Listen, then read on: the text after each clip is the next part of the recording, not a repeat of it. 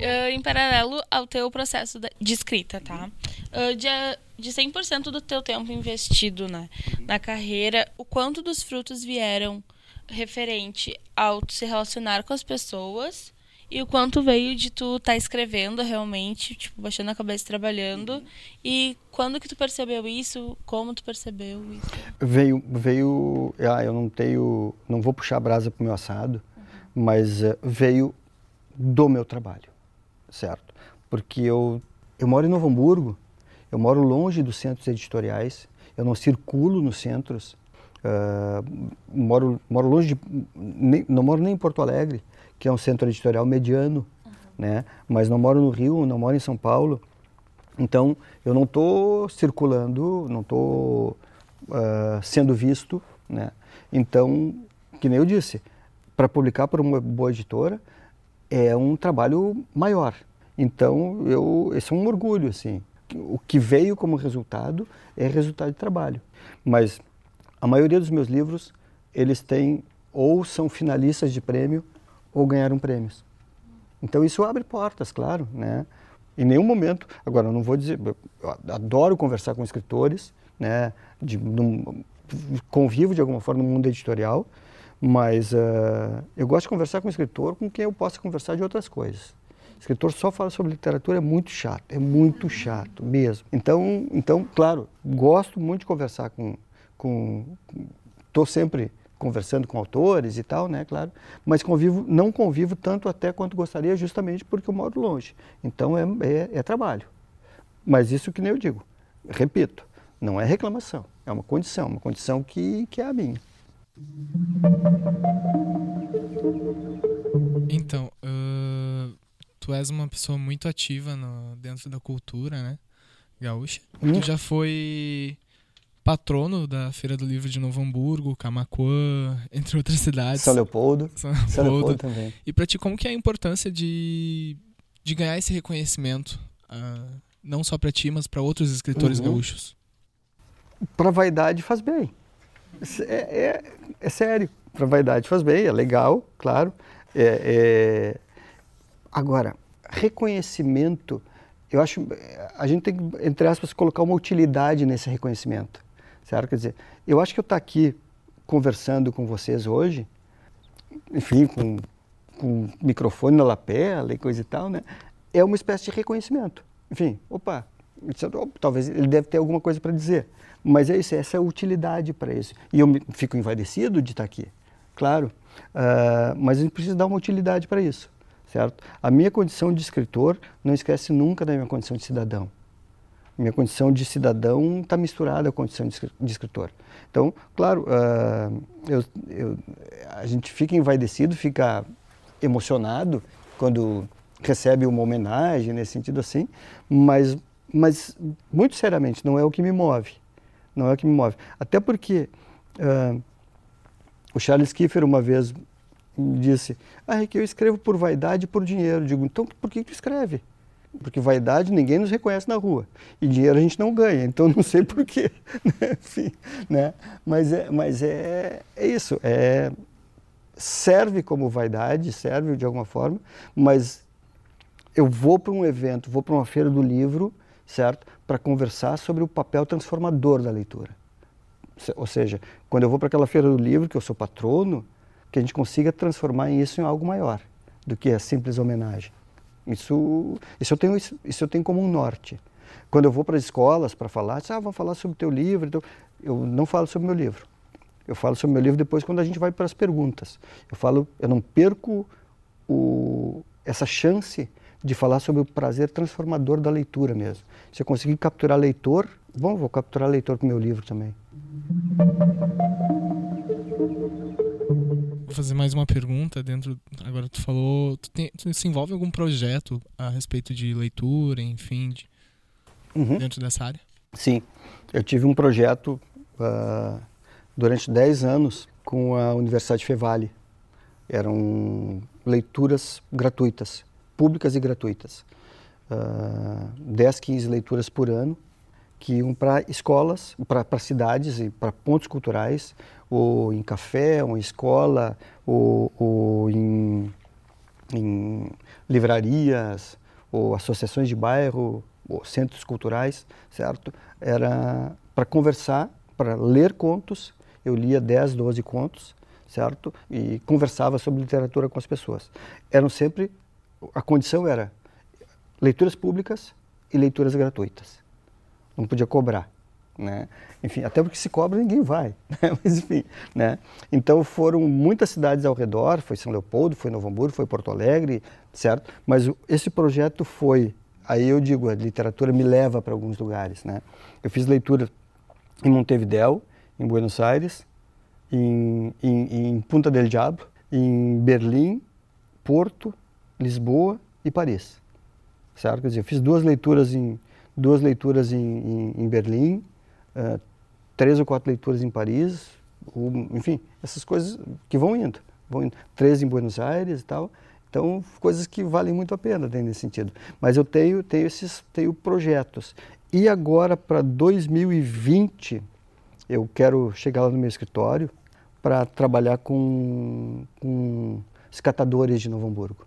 Né, com os catadores de Novo Hamburgo. Eu sempre tive projeto junto com o sindicato dos, dos, dos sapateiros, que eu fazia leituras na porta de fábrica, né? Ou seja, sempre vinculados à leitura, mas sempre, sempre, sempre também vinculados à minha condição de cidadão, né? Então... Eu queria saber se na cena local, assim, tu acompanha uh, os novos escritores, como que tu faz essa essa pesquisa uhum. E se tu tem alguém para indicar mesmo, que já tenha de, de, alguma pessoa que tu goste muito de ler, e se nessa nova geração, digamos assim, uhum. tem alguém que tu acha que se sobressai, assim, sabe?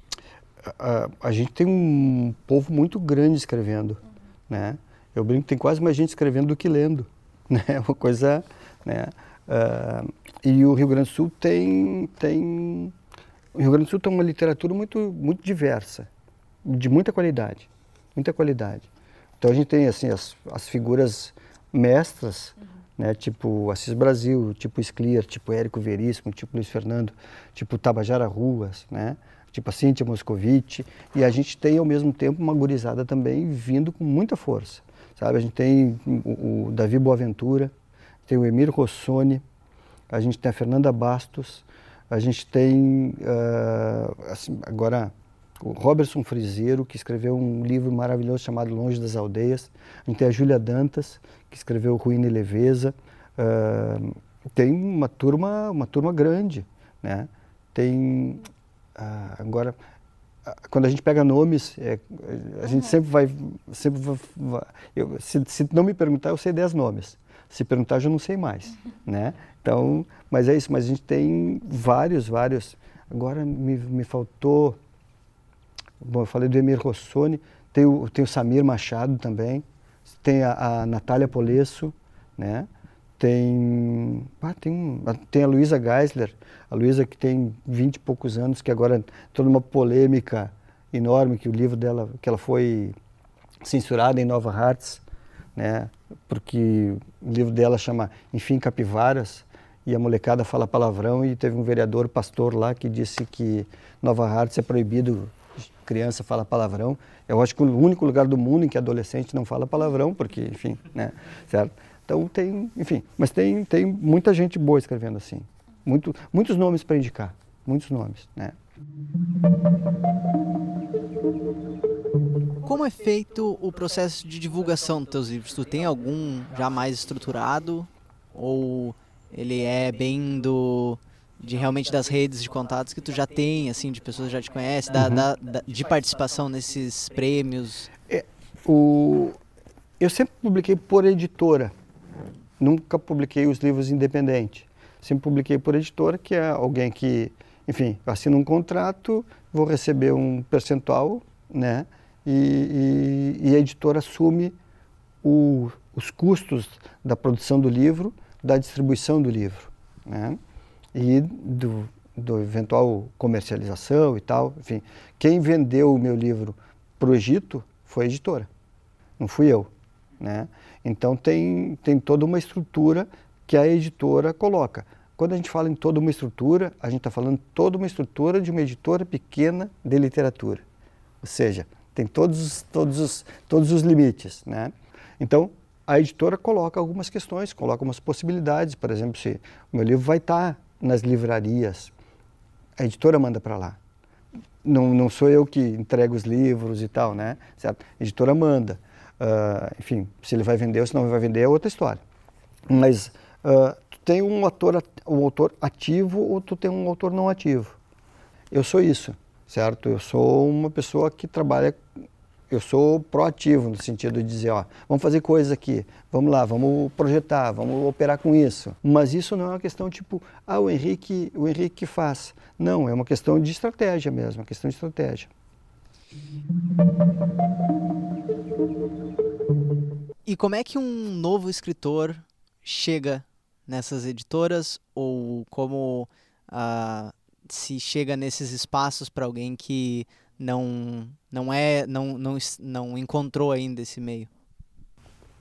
As redes sociais hoje, os blogs e tal, eles são uma mina. As editoras são de olho. As editoras olham isso. Giovanni Martins, que publicou agora, que é um grande escritor novo, Giovanni Martins foi, foi descoberto. Foi descoberto. Então, uh, as redes sociais são blogs de literatura, né, certo? Elas são uma forma muito, muito, muito forte de divulgação, certo? Uh, de alguma forma, a gente tem que fazer isso também. Eu nem me lembrava mais da questão dos meus mini-contos, o Pedro lembra deles porque viu agora os mini-contos. Então, e de, pô, é verdade, tem que começar a trabalhar um pouco mais com eles de novo. Então, uh, são, são várias formas, são várias formas. Não é fácil, sabe, publicar o primeiro livro não é, não é fácil. O, o primeiro emprego também não é fácil. O primeiro namorado, a primeira namorada também não é fácil, né? Mas depois a gente vai pegando um pouco de cancha, né? Dizer, sabe? É, um pouco... Quando a gente tem o... o então vai, vai ficando mais fácil depois de um tempo. Agora, o que não dá é para desistir. Sabe? Não dá. Não dá para no primeiro dizer, ah, não deu, não consegui, enfim, larguei. Se largou é porque não quer. E, e o Rufato, e o Rufato tem, tem uma frase que eu acho que é muito boa também. A gente vive num mundo, certo? No mundo, a gente vive num sistema que é capitalista. Mas eles, a gente não escreve para ganhar dinheiro. Se a gente ganha, ótimo mas a gente não escreve para isso. Mas é, mas não, não é, não é, não é fácil, mas é isso. Mas tem que, eu, assim, muito rapidamente conto uma história. Uh, o primeiro livro que eu publiquei, o Pedro Bruxo, eu fui para várias editoras tal, e a editora que me deu mais rotundo não foi a LPM. Fui lá, moleque, 20 anos, 21 anos lá, entreguei lá na, na recepção. Ele disse, ah, a gente não está recebendo editória, a, a, a, originais agora, porque a gente está com muito original, mas deixa o teu telefone aqui, que quando a gente precisar, a gente liga. Digo, cara, vocês não estavam nem recebendo, imagina quando é que eles iam me ligar, eu ia ficar sentado do lado do telefone até hoje, esperando a ligação deles. Né? Daí eu disse, tá, ok. Aí eu não, não, não peguei o livro de volta, enfim. Ou seja, recebi um não profundo. Ok e publiquei por uma editorazinha pequena chamada Metrópole. Bom, depois disso teve um, um, um livro, um, um, concurso, Prêmio Maurício Rosenblatt. Eu já tinha o livro publicado e tinha duas categorias, prêmio autor publicado e autor inédito. E eu, como eu já tinha o livro publicado, né, me inscrevi na categoria autor publicado, que dava um prêmio em dinheiro e ah, seria publicado por uma editora de renome que não falava qual era. Né? Certo, ok. E eu ganhei o prêmio. Certo? Ganhei o prêmio em dinheiro e fui publicado por uma editora de renome, que era a LPM. Ou seja, a editora que me deu o meu não mais profundo no primeiro livro publicou o meu segundo. Ou seja, são caminhos que vão se abrindo, são caminhos que vão se abrindo. Né? A gente tem que uh, ter uma frase de um poeta, tem um, um, verso de um poeta cubano chamado Nicolás Guillén, diz: caminante não é caminho, ele caminho se hace al andar. Caminhante não existe caminho, caminho se faz ao andar. Então é um pouco isso. Né? Henrique, sobre o processo de divulgação. Uhum. Né? Como é que tu avalia hoje o mercado editorial de resenhas, né? de revistas voltadas para a literatura? Porque a gente teve, por exemplo, no Rio Grande do Sul, a Aplauso, que uhum. era uma uhum. revista super forte, Sim. não tem mais. Né? Até nem sei dizer quais são outras revistas hoje, se existe no Rio Grande do revista Sul uma revista física, não existe. física, não, né? Não. A gente tem a 451, que foi uhum. agora lançada pela Folha de São Paulo, sim, né? Sim, que é uma boa revista. Que é uma excelente uhum. revista, uhum. né? Quem a, a Brava, ainda Cult. Mas, assim, é, as pessoas é, leem essas revistas e, né, a partir delas, vêm livros que não conheciam, uhum, né? Uh, tu acha que esse é um caminho poderoso e que está se perdendo? Enfim, isso te ajuda ele como tá escritor? Ele está se transformando. Eu acho, eu acho que ele, eu acho que ele, eh, ele, ele diminuiu, não tem nenhuma dúvida. A gente tem hoje assim, revistas físicas a gente não tem, tem poucas, né? Mas ao mesmo tempo a gente tem isso, blogs de literatura que fazem resenhas, né? Então tem várias e várias e várias outras formas de manifestação, certo? Que falam sobre os livros em algum momento, certo? Então as redes sociais, se a gente for procurar, a gente tem tem tem tem o Rascunho ainda hoje, né, que é o melhor jornal de literatura do Brasil, Rascunho.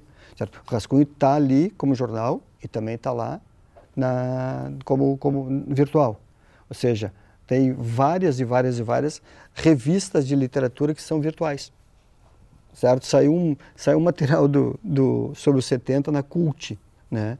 Aí eu fui lá para ver se tinha Cult né? e, e não estava na Cult. É, comprei edição, digo, opa, que maravilha, tá? Comprei edição, não tinha nada. Ele estava na cult virtual, né? Então, enfim, tá. Mas ele estava lá, estava lá, então tá tranquilo. Mas é isso, são espaços que de alguma forma se metamorfoseiam.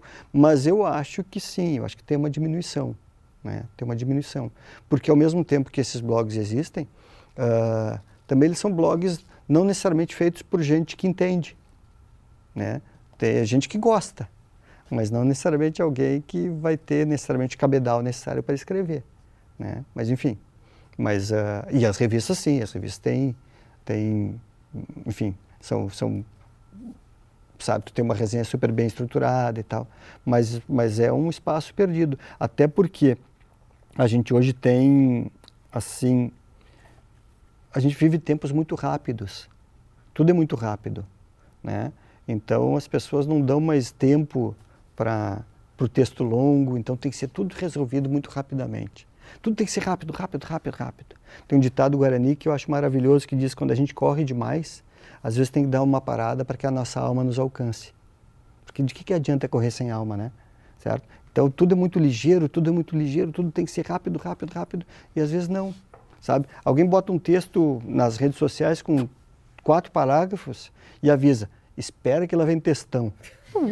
Ah, para, com quatro parágrafos de textão, faz que isso, né? Mas enfim, mas tem, tem uma diminuição sim, né? Vamos ver para onde vai. Agora tu comentou uh, que as pessoas que estão escrevendo nem sempre uh, têm, sei lá, conhecimento técnico, pode dizer, uh, hum. para escrever. Uhum. O que que tu considera que para a pessoa começar como que ela começa? O que, que ela tem não, que ter o básico? Eu, eu, não, eu não sou um, eu não poderia ser um crítico, uhum. crítico de literatura. Eu consigo falar muito pouco sobre o que eu escrevo, sobre o que, sobre o que eu leio. Tipo, ah, tô lendo, combinei, terminei de ler um livro do Raduan Nassar, que é o Menina Caminho. Eu não tenho, eu não sei o que dizer sobre ele. Eu sei dizer, eu gostei, eu suspirei, não sei, mas eu não sei muito o que dizer porque não tenho nenhum preparo, nenhuma vontade nesse sentido. Eu só sou um bom leitor. Eu sou um bom leitor, isso eu sei que eu sou. Mas eu não sei se eu sou um leitor que descobre os meandros do livro. Uh, eu descubro, mas não sei falar sobre eles. E se eu souber falar sobre eles, eu economizo, economizo essa energia falando sobre os meus. Sabe? É, é um pouco isso mesmo, né? Mas não, não tem, não tem, não tem um, uma espécie de, de regra. Eu já vi resenhas muito mal escritas dos meus livros.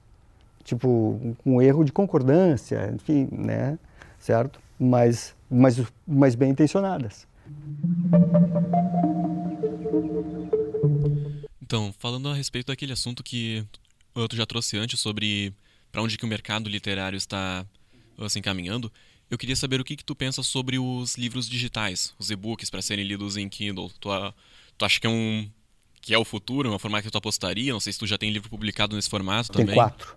Tem quatro livros publicados que estão em formato de e-book. Uh, cinco, perdão. Eu, é isso aí. Mas uh, eles vendem muito menos. Eles vendem menos. Porque ainda no que diz respeito à literatura, literatura, o livro físico, ele é quem gosta de ler gosta de livro, por causa dessa questão de, do objeto livro. A capa bonita, eu digo, quando eu falei, olha que edição linda. Eu não falo de graça que é uma edição linda. Eu falo, falo porque eu acho que essa capa é maravilhosa, certo? Eu acho que o material escolhido, quando eu falei que a página é mais grossa, é um cuidado da editora também. O livro como objeto, certo? Uh, que a gente leva para um lado leva para o outro, certo? Então, uh, hoje, assim, eu leio, leio muita coisa via, via internet e tal. Eu leio muita coisa ali, mas leio coisas que são... Não leio por prazer. Por prazer eu leio no livro.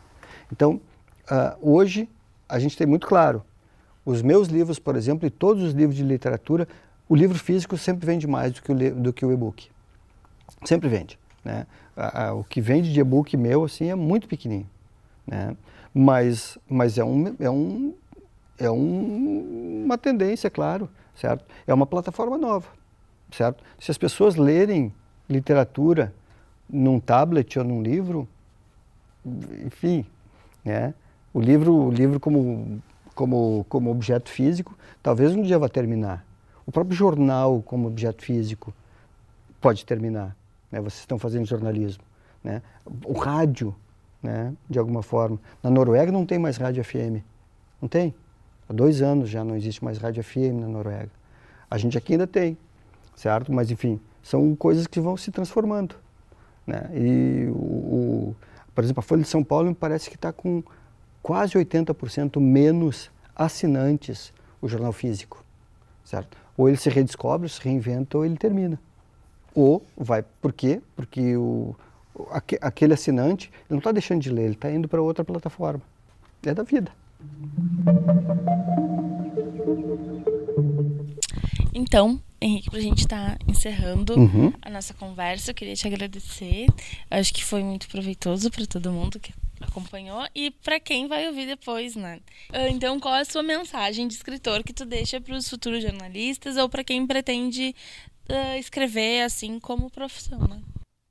Olha, eu não essa essa questão de mensagem, eu uhum. confesso que eu sempre me pega um pouco no contrapé, porque porque a mensagem tem tudo que a gente falou. Então, eu não sou muito, muito essa coisa da mensagem, mas eu, eu fundamento a minha condição de, de escritor muito na questão da disciplina, do compromisso, do não desistir, certo? Uh, eu acho que a gente precisa operar com isso, né? Quem está começando, né? Dissesse assim, não dá, não dá para achar que as coisas não estão prontas, as coisas não vêm prontas, as coisas não são resolvidas no primeiro momento certo? A gente não pode desistir no primeiro momento. Então, se der para, se fosse algo como mensagem, quem quer trabalhar com literatura, quem, tá, quem tá, quer trabalhar com texto, bom, é compromisso, é disciplina, é repetição, certo? E é não desistir.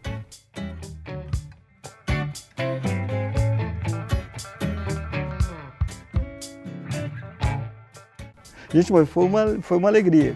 Então, eu queria, queria dizer, eu, eu, eu da minha condição de escritor, do meu compromisso de escritor, escrever é uma parte, né? Mas, uh, mas falar sobre literatura, falar sobre o processo criativo, falar sobre esse prazer transformador da leitura, essa capacidade transformadora da leitura, isso também faz parte da minha condição de escritor. Então foi uma alegria, gostei muito de estar aqui com vocês. Se vocês tiveram metade do prazer que eu tive me ouvindo que eu tive falando, então a gente teve uma tarde legal. Então valeu, tá? Feito. Fantástico. Ok.